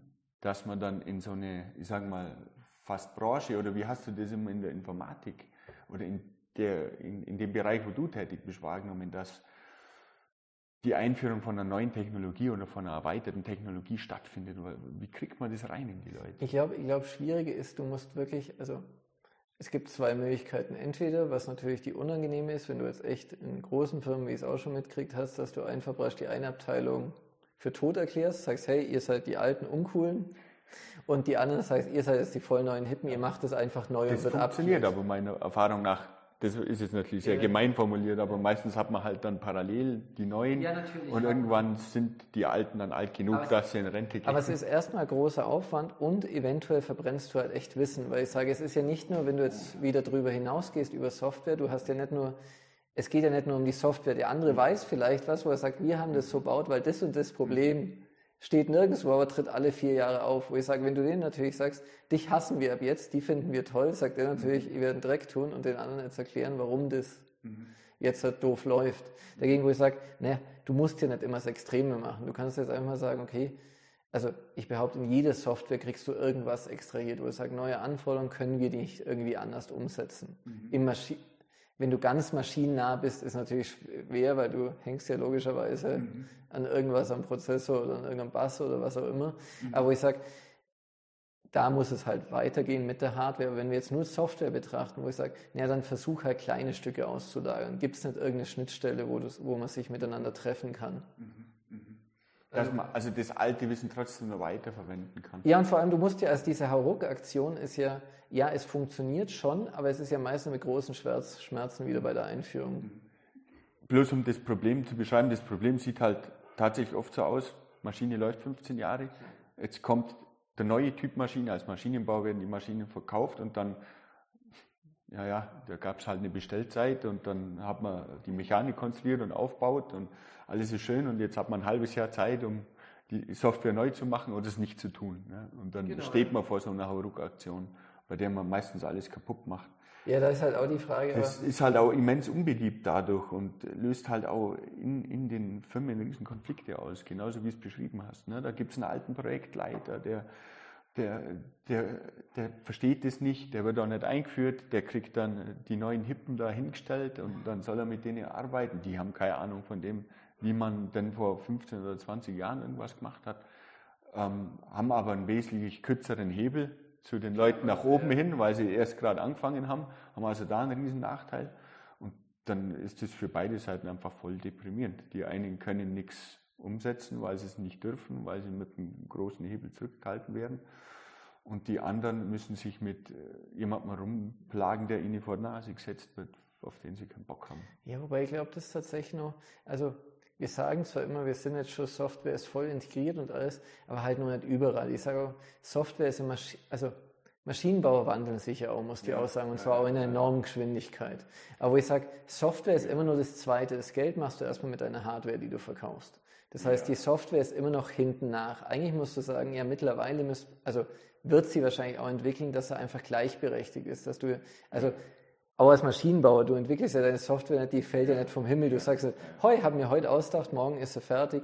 Du könntest ja schon vorher Spezifikationen an die anderen rausgeben, dass die sich schon angewöhnen. Du könntest ja Migrationswege aufzeigen. Das ist ja dieses ganze Industrie für Null-Gehabe, genau, was die Leute äh, propagieren. Aber das mache ich jetzt seit zehn Jahren mit, das Spiel. Ja, natürlich. Es ist halt ähm, das ist für, im Vergleich zu dem, was in der Software in der letzten, also in der großen Branche oder am Handy oder was auch immer passiert ist, finde ich das halt sauträge, was für, für die Maschinenbauer passiert ist. Aber wenn du natürlich recht hast, die wandeln sich, die ändern sich. Ja, aber es ist halt, das Problem ist halt, man muss, man muss was heißt leider, es ist halt so, unsere Wirtschaft wird immer nur Geld getrieben. Ja, damit verdienen wir alle unser Geld und du einfach sagst, wenn du halt damit nicht dein Hauptteil deines Geldes verdienst, ja. ist natürlich als Firma unlukrativ, da was reinzustecken. Ja. Und wenn dir keiner Druck drauf macht, bei Änderungen, weil von dir aus sagt erstmal, wenn ich jetzt da megamäßig Geld in Migrationsprojekte stecke, kriege ich auch nicht mehr als jetzt. Ist mir komplett egal erstmal. Was soll das? Solange die Leute die Pralinen kaufen, wenn sie genau. verpackt sind, wer die Verpackungsmaschine nicht umstrukturieren. Ja, das ist völlig klar. Das, das ist völlig klar. Trotzdem finde ich das irgendwie ein unangenehmes, unangenehmes Feld, in das man sich da begibt. Klar. Gerade wenn man sowas beraten soll, ähm, muss man eigentlich, eigentlich hat es am Anfang eher so einen psychologischen Touch immer gehabt. Jetzt finden wir erstmal die Leute, die da den Draht zum, zum alten Chef haben, zum Geschäftsführer ja. und ähm, sprechen mal mit denen, was die so wollen und was die so denken. Und dann suchen wir mal jemanden, der überhaupt Lust hat, was Neues zu machen. Die gibt es ja manchmal überhaupt nicht, außer man hat, man hat ein extra Team dazu, aber das ist ja dann der zweite Schritt, an dem es dann oft schon total schwer wird, überhaupt dann einen großen, also dann muss man halt einen Schritt kleiner definieren. Klar, macht ja keinen Sinn. Wenn keiner mitmacht, dann braucht man keine Schritte gehen, aber dann ist da die Wandlung wieder minimal. Wobei das Mitmachen ist auch sowas, ich war auch mal beraten im Projekt, wo dann auch, ja. wo dann auch geheißen hat, das sind ein paar Leute, die blockieren in dem Projekt, wo ich mir dann auch gedacht habe, nie glaub, also, wie soll man sagen, ich behaupte, es gibt wenige Leute, die absichtlich einfach destruktiv sind, die einfach rumsitzen und sagen, ich hasse mein Leben und alles muss schlecht werden. Also das ist, das glaube ich, gibt es tatsächlich nicht. Ich glaube, du musst den Leuten nur zeigen, was sie davon haben. Also wir haben uns dann auch zusammengesetzt und einfach gesagt, hey, schaut, sie können es auch so und so machen. Hat ja auch Vorteile, wo die sagen, hey, so hat es uns noch nie jemand erklärt. Die haben einfach gesagt, das, was wir bis jetzt gemacht haben, ist scheiße. Wo ich sage, ja, hm, ist ja ist ohne Grundlage. Das heißt, du drängst ja. ihn in Defensive und sagst, du hast jetzt 20 Jahre dran gearbeitet. Alles, was du gemacht hast, ist voll Schrott, wo ich sage, ihr habt 20 Jahre meines Lebens reingesteckt. Das stimmt. das stimmt. Da hast du völlig recht. Es ist immer wichtig, erstmal ähm, zu zeigen, was es für Vorteile gäbe und dann muss man es aber mal abwägen genau, in, dem, ja. in dem Rahmen. Und ich glaube, wenn man das auch macht, motiviert man die auch. Bloß das wird halt wirklich wenig. Also wir sprechen über alles immer beim Zufriedenheit beim Job, so ja, Massagen, ja. zwei, drei Stunden Woche, keine Ahnung, zwei, nur, bis, nur bis Mittag arbeiten, gar nicht arbeiten, was weiß ich, alles okay. Aber ich sag, naja, trotz allem, egal wie gut das Umfeld machst, immer nur sitzt du die meiste Zeit halt an deiner Arbeit, die du machst. Das heißt, die muss halt irgendwie und sie gibt, also bei vielen Leuten gibt ja die Arbeit immer nur den Sinn, aber du die, es definieren sich ja noch viele Leute über die Arbeit. Ja, ja. Wo ich sage, wenn du jetzt da hingehst und sagst, da bist du aber richtig schlecht, ist natürlich auch beleidigend und muss sagen, irgendwas hat er sich ja dabei gedacht. Mag sein, dass du eine bessere Idee hast als der. Vielleicht ist es auch echt besser. Aber ich sage, er hat es ja nicht absichtlich so gemacht. Er hat aus seiner Sicht das so gemacht, wie es am besten für ihn ist und wie es am besten funktioniert. Wie hältst du die offen für sowas, wenn einer zu dir kommt und dir sagt, ähm, wir machen es jetzt anders und genau das passiert, was du gerade beschrieben hast, dass du die angriffen fühlst, dem, was du gerade treibst, kommst du darüber weg? Ja, doch, über, über das komme ich tatsächlich weg. Über was ich nicht hinwegkomme, ist eben, wenn der andere eine komplette Ignoranz hat. Er sagt, nee, es, es kann, es darf sich nicht ändern, weil es war schon immer so. Also verstehst du, es oh, ist ja. nicht dieses Argument, ja. das nicht kommt, wo man sagt, okay, weil wir das und das haben, wo ich sage, ich gehe auch gerne in Streitgespräche, also ich kann sehr aggressiv argumentieren, wo ich sage, aber auch, wenn der andere dann dagegen hält, habe ich kein Problem, finde ich ja gut, dass der halt auch sagt, nee, ja, geht so ja, und so, finde ja, ich, find ich super, weil dann kommt was Gescheites raus, weil ich sage, du lässt doch diese ganzen, gesagt, Freundlichkeiten und so weg, weil du konzentrierst dich halt aufs Problem. Versuchst nicht irgendwie Gesicht zu wahren oder was, kommt halt, wie gesagt, immer auf die Situation an. Ich finde das tatsächlich die konstruktivsten Gespräche und dann finde ich es auch okay, kann ja sein, dass man das neu machen muss oder was. Die Frage ist halt immer, muss es die, ich bin der Meinung, diese Hauruck-Aktionen bringen es nie. Mhm. Also ich habe noch nie ein Projekt erlebt, wo die Hauruck-Aktion wirklich die geilste Lösung war. Mhm. Mhm. Das ist eine interessante Erfahrung. Also wie gesagt, Maschinenbau ist was anderes, ja. Wenn du eine neue Maschine kriegst. Das, das will ich gar nicht abstreiten. Ja. Also dieser Punkt, dass ich alt Haken mache und neu losstart, das habe ich auch nie erlebt oder ich kann mir sowieso schwer vorstellen. Also ist halt auch der größte Fehler, die Alten abzuschotten. Weil ich sage, wer auch immer ja. da gearbeitet hat, die Erfahrung, also. Dass es das gibt, kann ich mir vorstellen, habe ich aber auch noch nie gesehen, so muss ich sagen. Eben. Ja, vor allem auch die Älteren, wenn ein Entwickler aus seit 30 Jahren entwickelt an irgendwas, also an was spezifisch, wo ich sage, allein, und allein dieses Fachwissen, wo da kommt, ja. sag mal, selbst wenn er mal ganz blöd gesagt, selbst wenn er nicht programmieren kann, was er an Branchen und fachliche Wissen, wo ich habe, ist unbezahlbar. Das kriege ich nie wieder. In der Qualität und in der Form nicht. Nee, gibt es nicht. Deswegen ist Berufserfahrung ja auch so teuer. Oder das teuerste beim Einkaufen. Ja, ist ja so. Ähm, passt ein bisschen dazu, ähm, was, was hast du für Limits erlebt in deiner Softwareentwicklungskarriere? Also Limits in dem Sinne, persönliche Limits, wo du nicht, wo du gedacht hast, das würde ich gern machen, ich kann es aber nicht. Und auf der anderen Seite von außen auferlegte Limits, ich würde das gern machen, ich darf aber nicht. Also ich, ich kann nicht, ich krieg's nicht, nicht durchgedrückt. Vielleicht erstmal die erste Seite. Also die erste Seite tatsächlich, also ich habe das Glück, mit aus meiner Sicht echt sehr guten Leuten zusammenarbeiten zu ja. dürfen, wo ihr habt zusammenarbeiten dürfen. Und, und wenn du halt merkst, wie gut die sind, und dir dann wirklich denkst, scheiße, egal wie oft ich übe, egal was ich mache, da kommst halt einfach nicht hin. Wo ich sage, musst halt, vor allem wenn du jung bist, mittlerweile sage ich, ja, ist halt so, gibt immer bessere. Aber wenn du halt jung bist und auch frisch von der Uni kommst, die, die alle bestätigen, boah, ist echt gut und dann lässt du den kennen und er sagt, geht so. ja, ist okay, aber schau mal, so wäre es echt geil. Und du schaust dir an und denkst, stimmt, es ist erheblich besser, aber da würde ich in tausend Jahren nicht draufkommen. Ja. Also einfach tatsächlich zu lernen, dass es gibt halt Leute, die sind einfach gut und die bleiben gut und wo ich sage, kannst es tun, was ja, du willst. Aber, aber derjenige, der dann so gut ist, der dann ja. in so eine Vorbildfunktion rutscht, der wird nie von sich behaupten, dass er da in dem Bereich der Beste ist. Nee, natürlich nicht. Der wird genau diesen Satz, den du gerade immer sagst, predigen. Es gibt immer einen besseren. Ja, und das ist auch, das auch deshalb, im, es gibt ja immer diese Bewertungsskalen, so irgendwie ja. bei Ausschreibungen, so 1 bis 10, 1 bis 5 oder was, wo ich immer sage, es gibt ja genügend Leute, die nehmen immer das Höchste. Wo ich sage, ich würde es niemals höchste nehmen, weil ich immer Angst hätte, dass mir jemand gegenüber sitzt, der es echt kann, wo ich sage, womöglich zerlegt er mich dann komplett, weil ich muss ja damit ja. rechnen, dass er mir echt Fragen dazu stellt. Wenn ja. ich sage, ich bin der geilste Hecht im, ja. im Teich, dass der andere kommt, ist ja gut. Also bei diesen Selbstbewertungen von 0 bis 10, da ist bei mir bei 9, das gibt es glaube ich nicht. Nee, weil es halt einfach, das, das, ja, wobei ich sag, das ist schon zu viel. Ich meine, klar, wenn man denkt, hey, ich habe jetzt speziell meine Doktorarbeit genau. darüber gemacht und habe nur dieses Thema betrieben und weiß, es gibt tausende andere Leute und die kennen sie alle, dann könnte man sich einen neuen hinschreiben. Ja, wo ich sage, aber, aber du musst dir halt sicher nicht. sein, genau. Ja. Also wenn du, ich behaupte, es gibt Leute, die können es machen.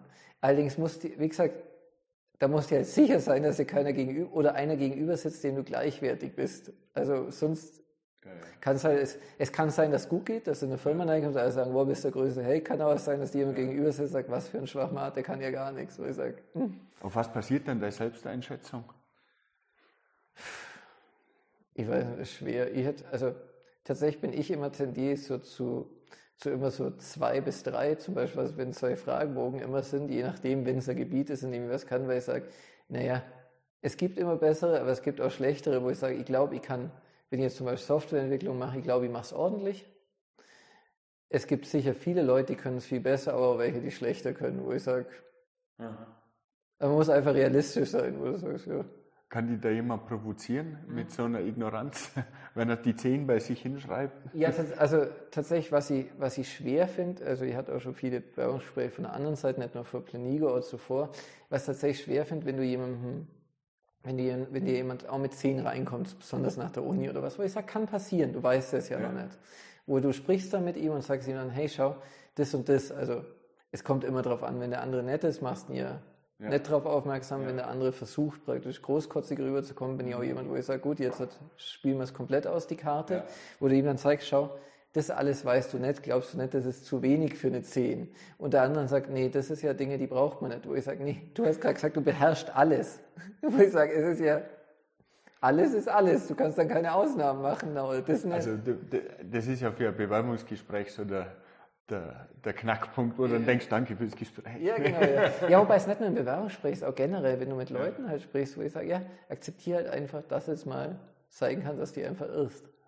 Ja, vor allem, dass man was nicht weiß, das ist ja völlig. Oder auch dieses, oder auch was ich ganz oft in Meetings habe oder gehabt habe, also bei uns zum Glück nicht mehr, aber halt in großen Firmen, dieses, man braucht einen Schuldigen. Also wir müssen, bevor wir jetzt das Problem lösen, brauchen wir jetzt, wer hatte das Problem verursacht? Weil ich sage, ist doch egal, lass uns das erstmal lösen, wenn ihr dann später ja. noch jemanden suchen wollt. Oder auch, wenn du halt mit, auch, ich habe so oft gehabt, dass du mit anderen im Team zusammensitzt und beide sagen, wir haben jetzt miteinander eine Lösung ausgearbeitet. Ja, wer ist denn ursprünglich für das Problem verantwortlich? Egal, wir hätten uns, wir haben uns was ja. außer, wir bräuchten nur das Go, um das fertig machen zu dürfen.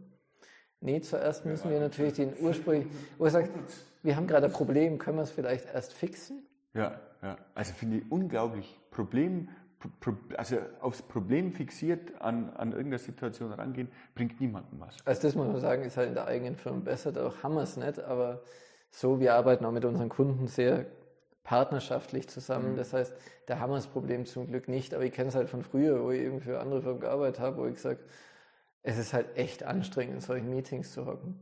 Ja. Oder wenn du da drin hockst als Externer. Ja, es ist ja auch unangenehm und dann gibt es den einen Schuldigen. Ich habe da auch furchtbare Erinnerungen an ein paar Besprechungen. Also meistens beobachtenderweise, ein, zwei Mal hat es mir auch selber erwischt. Ähm, man macht manchmal einen Fehler. Ja, ja klar. Und ist ja. dann ist man, also persönlich geht es mir so, dass, da bin ich mir sehr bewusst drüber und dann löse ich das Problem auch wieder, ja. das ich verursacht habe. Und sich dann dafür noch anprangern zu lassen. Vor allem, glaube ich, vielen Menschen, das erzeugt nur das Gefühl, ich muss hier weg. Ja, wobei ich sage, von mir aus lasse ich mir auch fürs Problem anprangern, wo ich sage, aber lass uns ja. zuerst lösen. Ja, Erstmal ja, praktisch. Ja, ich gebe dir recht, aber es gibt auch Art und Weise, wie man sagt, ja. ja, das war ein Problem, wie kann man verhindern, dass es nicht mehr passiert. Das zum Beispiel, jetzt habe ich das Problem angeprangert und versuche effizient, nachdem das Problem wieder gelöst ist, daraus eine Schlussfolgerung zu ziehen. Aber ein, einfach hinzustellen, das war doch unmöglich, wieso ist das passiert und es muss ja nicht sein und der Einzige, der jemals, bla bla bla, da habe ich nichts davon gelernt. Ne? Außer, dass ich mich schlecht fühle. Ich finde so in Firmen, also, wo ich noch als Berater so unterwegs wo ich sage, war auch ziemlich faszinierend, wenn du halt in eine Firma reingehst und dann wird gestritten, wer ist schuld, und du sagst, ich. Ja, ja. sie waren ja gar nicht am Projekt, egal, schreiben Sie es rein, dann können die jetzt arbeiten, weil die wollen eigentlich nur ja, arbeiten. Ich bin, ich bin gerne schuld. Wo du sagst, ist doch vollkommen egal, dann steht es halt auf dem Blatt Papier. Ja, ja. ja, ja.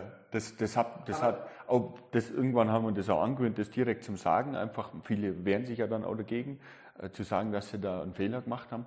Und das irritiert viele Menschen immens. Ja, nö, das habe ich falsch gemacht, das war mein Fehler. Ja, wo ich sage, ja, und, und, vor allem alles. Das ist aber jetzt nicht gut, ja, das ist nicht gut, war mein Fehler, Entschuldigung. Ich finde es faszinierend, dass immer nur, ich finde es besonders stark in der Softwarebranche, dass viele dann glücklich sind, wenn sie einen Schuldigen haben, wo ich sage, so ist egal. Das bringt ja gleich dreimal nichts in der Softwarebranche meistens. Wobei, keine Ahnung, wäre ja so ein Thema wie zum Beispiel autonomes Fahren. Wenn jetzt da ein, Software-Bug ähm, ja, aber wobei auch wieder sage, äh, wenn der andere so lange kein professioneller Attentäter ist, der es jetzt absichtlich einbaut hat, wo ich sage, ist halt menschlich, vor allem, es, man muss ja auch ehrlich sagen, es versagt ja nie einer allein, besonders in der Software. Also im Idealfall waren ja Tester daran beteiligt, die sich es angeschaut haben. Dann beim autonomen Fahren auch jemand, der echt mitgefahren ist, wo ich sage, dass der Fehler dann später auftritt, war schon extrem unwahrscheinlich. Und halt das, das, das ist aber so eine Sache, über das du dich wohlfühlen momentan in einem autonomen Fahrzeug, das, sagen wir mal, äh, mit algorithmischer und ähm, Machine Learning Software gepaart fährt. Ich glaube tatsächlich. Sowas wie Tesla eben. ja. Ich glaube tatsächlich im Moment nicht, weil nicht alle autonom fahren. Ich glaube, dass das, der Knackpunkt ist praktisch, dass der Mensch zu unberechenbar ist. Wir wissen es ja da selber, wir verschrecken. ja, da wären für dich Statistiken aber auch nicht ausschlaggebend. Also wenn jetzt einfach die Unfallstatistik sinkt um 2%, mit diesem Auto. Ich meine, auf sowas wird es ja hinauslaufen. Die müssen wahrscheinlich irgendwie ein Faktor 3 besser sein, bevor sie an, äh, sagen mal, genug Markt finden, auf dem sie verkaufen. Drücken wir so aus. Ich, hätte nicht Angst, ich glaube jetzt, dass sie es schon können. Ich glaube nicht, also ich ja. glaube, dass sie, ich hätte auch kein ja. Problem damit zu fahren. Ich glaube nur die Unabwägbarkeiten, die, die drumherum entstehen, also wie dieses, ich halte dieses. Äh, Wackeln, halten Sie das Lenkrad fest, wo ich sage, es ist eine Autobahn, das schafft er gerade oder geradeaus zu fahren. So weit sind die mittlerweile. Das ist das einfach. Das, das spitzenmäßig ist das. Ja, genau, wo also, ich sage, ja. ist halt so eine vollkommen sinnlose Logik, aber wo ich sage, ja. einfach, ich habe mal das, also wir haben es mal einen Moment gehabt mit dem Autofahren, dann hat vorher, vorne einfach einer grundlos, grundlos abbogen. Ja. Wo ich sage wirklich, also hat vergessen abzubiegen und hat dann eigentlich, obwohl er schon eine Abfahrt vorbei ist, abbogen. Was macht das Auto? Sagt, okay, kann nicht mehr weg. Links ist ein anderes Auto. Beziehungsweise, nein, links war gar kein anderes Auto, hat dann eine Vollbremsung einfach reinkaut. War eigentlich nicht mal praktisch schlecht. Natürlich rechnet jeder dran, wenn er normaler Fahrer gewesen wäre, er schränkt nach links aus. Auto sagt natürlich, nee, ist blöd, wenn da jemand kommt, ja. passiert was, hau eine Vollbremse rein. Der hinten ist dann natürlich ja. Im Petrolier, wo es nicht automatisch bremst hat. Das heißt, der hängt dir dann fast drin und ist dann natürlich auf 180. Zum Glück ist er nicht gefahren, aber ich sage, natürlich, weil wenn jetzt die Kette durchgegangen wäre mit dem Bremsen, wäre es auch wieder gut gegangen. Ja. Also im Punkt äh, gebe ich da völlig recht. Sobald alles autonom rumfährt, dann kann man sich so sicher fühlen wie noch nie, glaube ich. Genau, ja. Also Also sicher wird es irgendwas geben, jetzt einmal das Beispiel immer, machen, immer wenn du das Verkehrsschild abklebst, wenn du irgendwie eine Kiste davor hast, wo ich sage, ich kann alles provozieren. Keine Ahnung. Also wie gesagt, das kann sich auch einer vor einen Zug werfen oder vor, Eben, vor das ja. Auto werfen, da kann man einfach nichts machen. Also ich glaube, alle Gegebenheiten kannst du nie abfangen. Mhm. Gar keine, gar keine Chance. Du hast schon gesagt, eigentlich ist Studium überhaupt nicht wichtig, dann ist für dich also auch ein Informatikstudium überhaupt nicht Voraussetzung, um gute nee, Software es, also, zu entwickeln.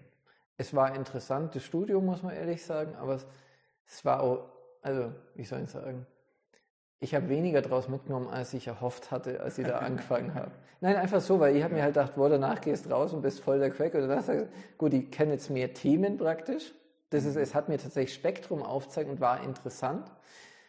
Und ist halt, ja, und, also wie gesagt, das, wo wir vorher hatten, die Diskussion, ich finde Studium war gut, um einfach zu zeigen, du kannst dir selber Dinge erarbeiten. Darum bin ich so ein bisschen gegen dieses Verschulung vom Studium jetzt mit Anwesenheitspflicht und alles, wo ich sage, na, dann geht es ja weiter wie ja. Schule. Mein Problem in der Schule war ja, ich habe was paukt und danach vergessen. Ja. Ich habe aber auch nicht lernen müssen, wie ich richtig lerne, ja. weil der Lehrer hat gesagt, lern bis zur nächsten Stegreifaufgabe das. Ich habe das auswendig gelernt, toll, fertig war's. Das, das hat Gerhard Polt mal so cool paraphrasiert. Ne? Der, der, der hat gesagt, ne? da hat so ein kleiner Junge gesagt, ah, er ist in Mathe durchgefallen und jetzt muss er ein Jahr lang nochmal Latein lernen, bis er Mathe wieder kann. Super. das ist ja total genauso ist es nämlich in der Schule. Ne? Man lernt die Dinge auf, auf Kurzzeitbulimie und dann muss man sie wieder ausscheiden und dann bleibt aber auch nichts hängen, an dem man kein eigenes Herzblut gefunden hat. Da gebe ich da auch recht im Studium. Es geht darum, Problemlösungsverhalten genau. und Eigen, Eigenständigkeit zu erlernen. Und das finde ich kommt jetzt mittlerweile tatsächlich zu kurz, weil ich sage, mittlerweile tun sie so, als ob der Inhalt wichtiger wäre. Man muss aber dazu sagen, unsere Professoren waren vernünftig, die haben gar nicht so getan, als du wirst nachher der Crack dadurch, sondern sagen, lern's kennen. Ja. Wichtig ist, ja. lern dir Probleme zu erarbeiten, wo ich sage, es stimmt auch, weil im Alltag, also es kommt ja darauf an, wie ich es kann, es kommt darauf an, weiß ich, wie ich danach suche ja. und kann ich es mir aus den Fundstellen erarbeiten. Genau. Und wie kann ich das Problem zerlegen, dass ich überhaupt daran arbeiten genau. kann, es überhaupt recherchieren kann. Alle diese Schritte. Einhergeht mit allen diesen Schritten einfach ähm, Schweiß und Anstrengung, in Anführungszeichen, kann man, kann man vielleicht böse gesagt. Das macht ja Spaß vor allem, ja. aber ohne, ohne, ohne was zu tun, wird sich ein Problem nicht lösen. Und ich glaube, ich glaube, Studium ist mehr sowas, nimm halt das, was dich interessiert war, und das geht es ja letztendlich. Ja, ja. Also ich glaube sicher, dass es, ich muss jetzt auch sagen, natürlich kommt vielleicht auch darauf an, wenn du jetzt, ich glaube, wenn du Atomphysiker werden willst, ist ganz schlau, Atomphysikstudium zu haben. Ich weiß jetzt nicht, also ich weiß nicht, ob es für alle Branchen so gilt, weil überhaupt mal weiß nicht, mir jetzt mal spontan in Atomphysik einlesen, wäre vielleicht ganz nett, wenn es mir jemand mal grundlegend erklärt. Geht wahrscheinlich auch irgendwie, aber. Das, das, ich glaube, das, das hat schon einen gewissen Einfluss. Genau, Wenn wir jetzt mal einen krassen Vergleich machen von, von Rechtswesen zu ja. Physik oder Mathe zum Beispiel. Ne? Im Rechtswesen gehört viel Lernen dazu. Du, der Gesetzestext ja. steht halt da, das sind die Regeln. Du musst die Regeln kennen, damit sie anwenden kannst. In Mathe und Physik gibt es auch Regeln, die sind aber gänzlich anderer Natur. Mhm. Schlussendlich hat es nicht mal ein Mathematiker versucht, irgendeinen Rechtstext mathematisch zu formulieren, bin ich mir, bin ich mir jetzt okay, ja. zu unsicher, aber da gibt es mit Sicherheit Versuche dazu. Ja, Weil schlussendlich wären es ja die gleichen Regeln. Und es wäre faszinierend, wäre wär faszinierend, dann dieses Grund, dieses all, allwissende Studium anzubringen, mit dem man quasi eine Sprache lernt, mit dem man alles beschreiben kann erstmal und alle Probleme durch denselben Text und die, dieselbe Grammatik und dieselbe Syntax darstellen können. Das wäre schon unglaublich. Nee, ich glaube halt in der Informatik ist auch, es gibt so viele Lösungsansätze für alles, du kriegst das ja gar nicht in der Uni, die können es dir ja gar nicht beibringen. Vor allem für die Bereiche auch, in denen du betätigt bist. Das glaube ich, das gilt aber für alle, für alle, das wird für alle Bereiche gelten. Ja, keine Ahnung, also wenn ich vom Physikstudium sprich, es ist alles schön, was man im Grundstudium lernt. Es ist alles schön, was man sich im Hauptstudium spezialisiert und danach macht man was anderes. Normalerweise. Ja, die meisten Physiker, glaube ich, machen eine Softwareentwicklung. Ja, viele. Ne? Keine Ahnung. Ja, das, das gehört auch dazu. Weil das ein pragmatischer Herangehen ist, um, um Probleme zu lösen. Ja. Man braucht die Software heutzutage, Messungen selber machen geht gar nicht braucht viel zu lang, ist viel zu aufwendig. Was gibt es denn für Trends in, das, in der Softwarebranche oder vielleicht in deiner Branche? Gibt es irgendwas Auffälliges? Nee, ich glaube, also was ich tatsächlich glaube, dass AI wird auf jeden Fall stärker werden. Mhm. Einfach allein durch Rechenleistung, weil es in welchen Bereichen Ich glaube glaub tatsächlich auch, ähm, wo wir ja alle davor Angst haben, das User Profiling immer. Aha. Wo ich sage, ja, aber du wirst, also das wird eben, das wird implizit auch passieren, wo ich sage, ja, ob du jetzt dein Cookie hast oder nicht, es wird lang, dass du auf der Seite rumklickst und irgendwann das Ding sagt, also mal ganz blöd, das Profiling, dass du es auf Einzelne runterbrichst, ist ja toll, aber eigentlich willst du ja Nutzergruppen. Also, genau, also das will ja auch der, der trackt eigentlich gar nicht haben, sondern der will wissen, du bist die Nutzergruppe, keine Ahnung, der Geld hat, also kann ich dir was teures Produkt verkaufen, schlicht und einfach. Mir ist auch vollkommen egal, warum ich, ob du jetzt 12 bist, 24 oder was, sondern du hast Geld, ich verkaufe dir ein Produkt, fassen wir es mal dahin zusammen. Oder du bist besonders anfällig dafür, dass ich dir was verkaufe. Mir ist eigentlich egal, wer du bist und wo du wohnst. Du Aber kaufst mein Sach. Genau, ja. ja, ja, völlig klar. Und ich sage, ich glaube halt, dass die Erkennung da tatsächlich besser werden wird. Also ich glaube, da wird es extrem bei, bei Kaufprozessen auch im Internet extrem besser werden, dass es dir Empfehlungen ausspricht und so weiter von Dingen, die aus, du echt willst. Aus Sicht des Kaufenden beängstigt dich das da, dieses Gefühl? Also viele beängstigt ja dieses Gefühl, dass sie jetzt dann was kaufen, obwohl sie es vielleicht nicht gekauft hätten, wenn es dieses System nicht gäbe.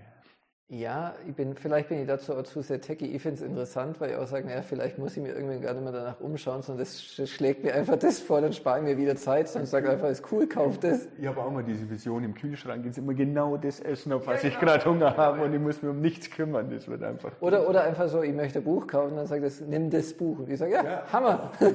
ja. Das, und, und dann im Buch vor sich haben das einem gefällt und auch noch richtig genau, bereichert. Wahnsinn. Ähm,